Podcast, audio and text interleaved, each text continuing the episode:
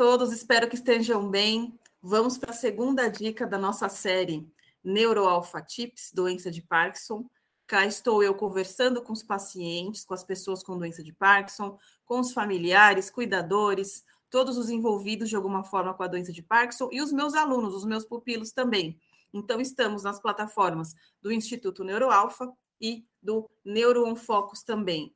YouTube, Instagram e podcast, tá bom, gente? Vamos para a dica número dois, que é coloque-se em primeiro lugar, respeite o seu corpo. É uma outra dica, né? Porque a gente fica envolvido nas atividades do dia a dia, às vezes a gente quer dar conta do que a gente dava conta alguns anos atrás, e não é bem assim, né? O corpo ele vai se adaptando frente às novas condições. A doença de Parkinson ela acaba alterando as nossas reservas de energia, as nossas reservas né, de disponibilidade de energia física.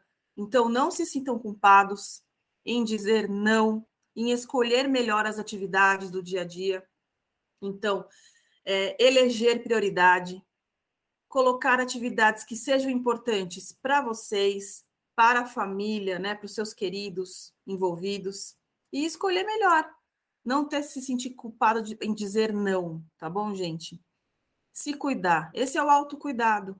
É saber que é, você pode estar cansado, cansada num determinado momento, pode não estar querendo fazer aquela determinada atividade, pode estar com um pouco mais de sono, pode estar com um pouquinho mais de fraqueza. Isso é esperado, isso faz parte do quadro.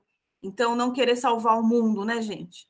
Se colocar em primeiro lugar, respeitar as demandas do corpo, tá? E aprender a dizer não. Essa é outra dica tá bom? Espero que, que ajude aí, que, que levem em consideração todas elas, tá bom, gente? Já já eu venho, daqui a alguns dias eu venho com uma outra dica.